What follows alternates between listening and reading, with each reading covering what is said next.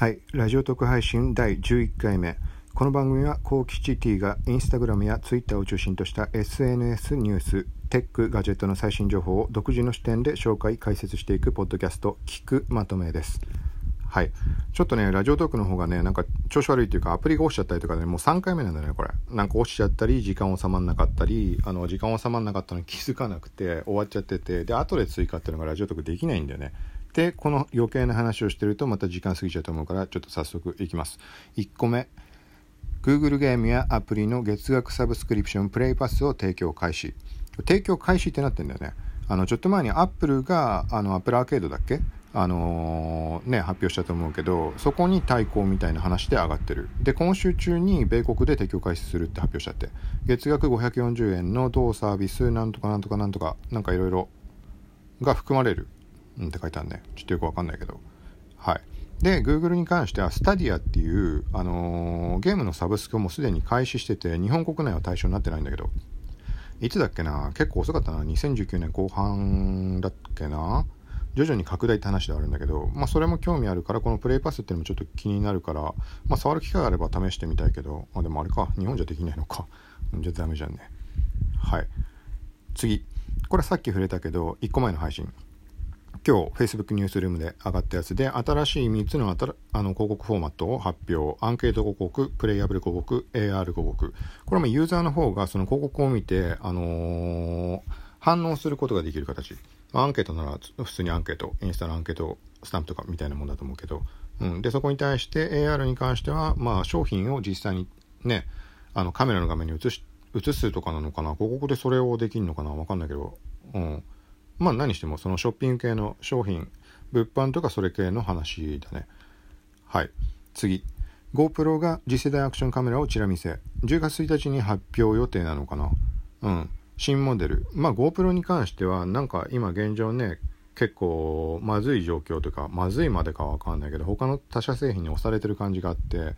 うん。まあ、DJI の勢いがすごいっていうのが、まずね、オズモポケットっていうのが発売されて、あの、片手で持って、棒状のやつね、ジンバルついてて、ブレない。ブレないです。まあ、ブレるけど、ブレが抑えられる。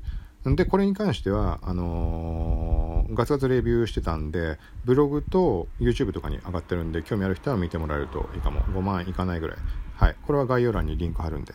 で、その後に DJI が発表した、まあ、GoPro キラーって呼ばれてるような、もう見た目もあの、あのー、GoPro みたいな形のやつね。で、えっと、表と裏、両方に画面があるのは、まあ、もちろんそうなんだけど、あの、セルフィー側の画面でも操作ができるっていうのがメリットだったかな確か。うん。そうかもしれないから、これも調べてほしいけど。で、これも、まあ、ブログの方では、ちょっと軽く触れてる。はい。で、その後に、インスタ360が、これはね、アクションカメラっていうくくりとはちょっと違うけど、あのー、すごいちっちゃいやつ、親指以下のサイズのやつを発表して、で、これはね、例えば胸ポケットくっつけたりとか、ね、そういうので、あの、ブレも抑えられるみたいな感じで手軽に撮れる。ただし、解像度は低いとか、撮れる動画の長さに制限があったりするんだけど、だから、ね、前ちょっとツイッターで触れたんだけど、ライフログカメラみたいな、一昔前にあったんだよね、そういうのが。あの、5秒、ポケットとかにくっつけておくと5秒ごとに勝手に撮影してくれるみたいな。あの、日常すべて記録。だから今の Vlog の写真版みたいな感じかな、イメージとしては。だそれって結構俺求めてるところで、と、プラス、例えばレビューとかってさ、あの、手元だけ写したりとかってあるじゃん。その形式で俺やるとしてはやってるんだけど、だからそういう時には、本当に手軽にさ、極端な話さ、帽子かぶってさ、ニット帽でもかぶってそこに多分クリップで留めるとかも、あのー、余計なアクセサリー買わなくたって多分できそうだから、うん、ちょっとこれ興味あるんだよね。まあ、何にしてもその他社製品の勢いっていうのがあって今回 GoPro、うん、新モデルっていう状況。でこれがねテックランチの方で触れてるのだとえっ、ー、とこの GoPro のこの陸上法に対してのなんかキャッチコピーみたいなところにこれがアクションだみたいに書かれてる。うん、だから DJI のオズモアクションを意識してんじゃないかみたいな話があるんだけど、まあ、それはね確実にあるとは思うんだけどまあ、というよりはね、このタイミングだとさ、流れとしては、あのー、ね、アクションはま関係ないけど、iPhone の新モデル11 Pro とか11出たじゃん。まあ、そこで動画がどうこうとかさ、撮影に関していろいろ話し上がってるから、まあ、そこら辺のタイミングも兼ね合いはあるのかなっていう感じは、うん、ある。はい、次。Twitter が利用規約を改正、えっと、フィッシングや詐欺の詳細通報が可能に。うん、これに関してはね、おそらく理由としては、これテッククランチ側にも書かれてるんだけど、あの、仮想通貨のスカム、スキャム、詐欺に関する対応っていう部分が結構大きいんじゃないかなとは思う。うん。これに関しては、まあ、今現状もそういうのってたくさんあって、で、まあ、2017年後半のあの、仮想通貨バブル、あの時に比べれば全然減ってるとは思うんだけど、まあ、あの頃ひどかったからさ、いろんな意味合いで。んで、ただし、今現状は Facebook の独自仮想通貨、リブラっていうのが発表されたから、それの名を名乗って詐欺をするっていうのがすごい増えてるらしくて。そう、だからそこら辺含めて、そう、あの、通報できるようにっていう流れなんじゃないかなと思う。はい。次。と、これは何回か前の配信で触れたから、ざっくり、えっと、インスタグラム IGTV が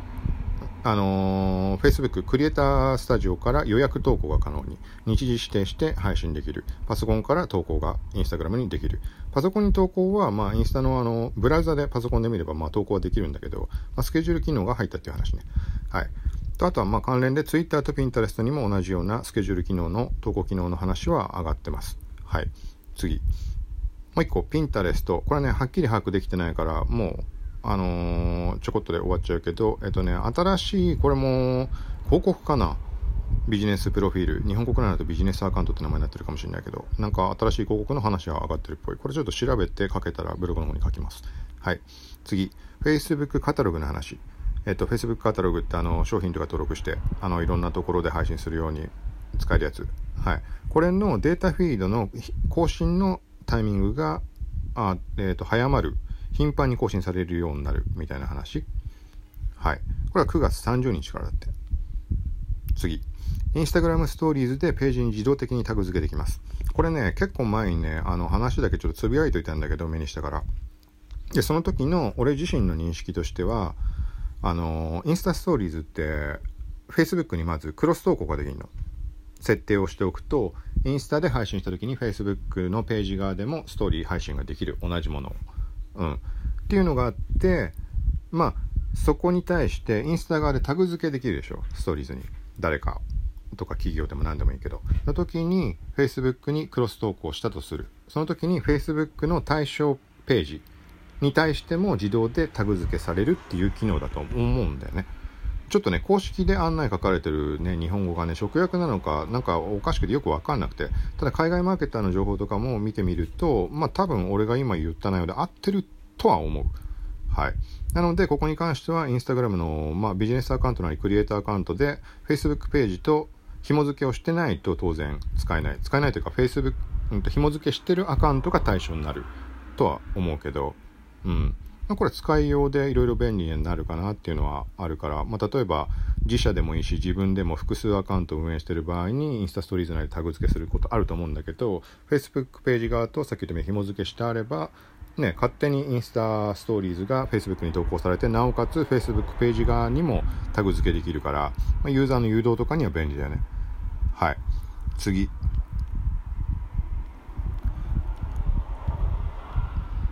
えっ、ー、と、ちょっとツイッターから拾ってるから、ちょっとごめんなさい。Facebook が独自仮想通貨リベラのために AI チャットボット開発のサービスフレンドを買収。ちょっとこれはね、いまいちわかん、よくわかんないな。まあなんかわかんないけど、まあやんのかな。あのチャチャット機能を使ったやつを。で、これがそもそも、あの、Facebook の独自仮想通貨リベラに関しては、この展開っていうのが、Facebook 参加のメッセージングアプリ、えっ、ー、と、まあ、これは日本でも使われるところで言うと、Facebook メッセンジャーと、海外版の LINE って言ったらちょっと言い方、まあ分かりやすいかもしれないけど、世界中で使われてる、日本国内でいう LINE ぐらいの認知度あってみんな使ってる WhatsApp っていうメッセージングアプリがあって、うん。その Facebook メッセンジャーと WhatsApp の2つで、あの、個人間送金だとか支払いに使える。リブラを使ってね、決済ができるみたいな話。個人間もできるはずだけど、うん。ってなってて、そう、だからそのメッセンジングアプリが根底にこのリベラの展開としてあるから、だから AI チャットボットっていうのはそこら辺のなんかの絡みなのかな。まあ、リブラ絡んでるからそうなのかなと思うけど。うん。と、もう一個ね、ここね、ついでに触れておくと、これに関してはメッセンジャーとか、あのー、WhatsApp でしかできないかっていうとそういうことではない。これはね、Facebook にも、Facebook の登録をしてなくても使えるっていう話。で、これはどうやって実現するかっていうと、Facebook カリブラっていう、ウォレットアプリが、あのー、開発中。開発中も展開してんのかわかんないけど、うん。そのまあ、要は仮想通貨を使うにあたって、仮想通貨の管理だとか支払いに使ったりするウォレットアプリっていうのが、まあ、必要というか、Facebook メッセンジャーとかない、使わない人はね、Facebook 登録しないで使うには、そのカリブラっていうのを使う必要がある。うん。だからこれもまあメッセージング形式のものだっていう話だった気がするから、うん、まあチャットボットっていうのはそこ、まあ兼ね合いはあるんだろうね。ただし、これはね、日本国内での展開があるかっていうのは、リブラ自体がね、ちょっと現状は曖昧な気がする。うん、どうなんのかなっていう。ちょっと最新の情報拾ってないかもわかんないけど、はい、次。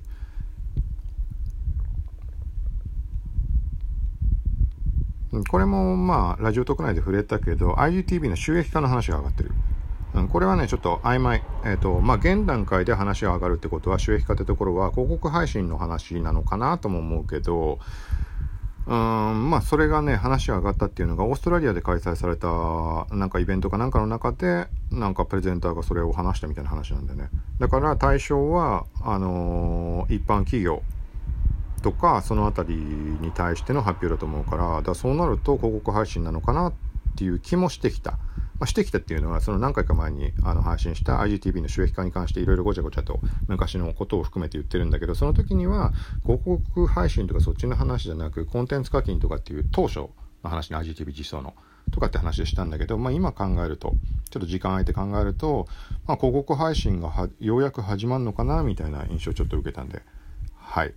ちょっとざっと説明してきたけど、ちょっとね、時間見るとね、もう11分30秒なんだね。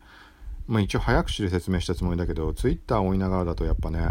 うん、時間かかるのはあるよね。これ自分でまとめとけって話はあるんだけど、まあそうなっちゃうとね、結局こう音声だからサクッと配信できるっていうのがメリットで、このポッドキャスト開始したとこもあるんで、うん、それね、文章をまとめてからやるってなるとなんか話逆転しちゃう気もするから、って言ってるうちに残り10秒なんで、はい。まあこんな形で、まあ1回配信の中でこうやってざっといろいろやるのもできたらいいなと思うので、よかったらまた聞いてください。さようなら。